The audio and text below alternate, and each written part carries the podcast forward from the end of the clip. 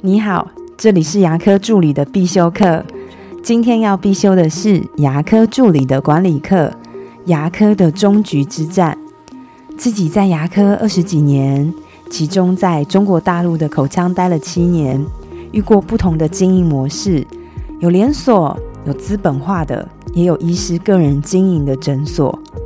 每一间诊所都有一个导演，那个人就是诊所的创始人。因为创始人对诊所发展的愿景跟终局思维的不同，导致不同的诊所会有不同的选择与各自的命运。有些医师呢，他想拼得快一点，最好赶快回本。这件事情我自己深有感触。记得在二零一八年底，我刚回台湾不久，有位医师找到我们，想要跟我们合作，一起开诊所。我问对方一个很重要的问题，我说。你认为开间诊所大概过多久就会损益平衡呢？这位医师回答我：半年。我非常的吃惊，因为以我过去的经验，大概最快也要三到五年。半年这个数字已经超出我的能力范围跟认知范围太多，所以我们后续并没有跟这位医师合作。当我下次再听到这位医师的消息的时候，大概是在两年后的社会新闻里。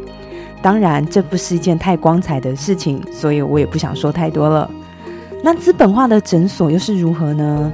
资本化的牙科诊所在内地比较多，就像瑞尔齿科、拜博口腔、美奥口腔等等。但是牙科还是需要靠牙医师的手艺，而不是机器。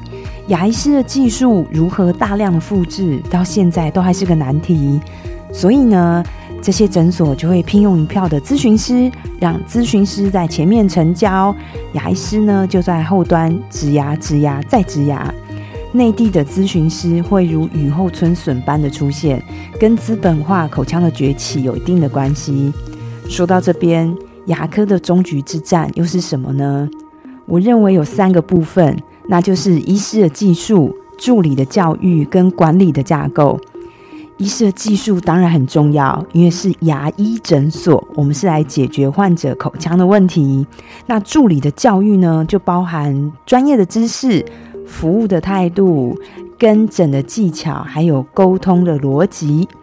管理的架构包含具体的 SOC 跟 SOP，人员的管理、物料的管理、患者的管理。说真的。我认为现在要靠开诊所来发财，真的太难了，因为我们投入的时间、精力、学费、人力的成本是真的很高。世界越快，我们就该更慢一点，好好的把助理的教育做好，管理的架构架构好，这样子虽然走得不快，可是会走得比较远。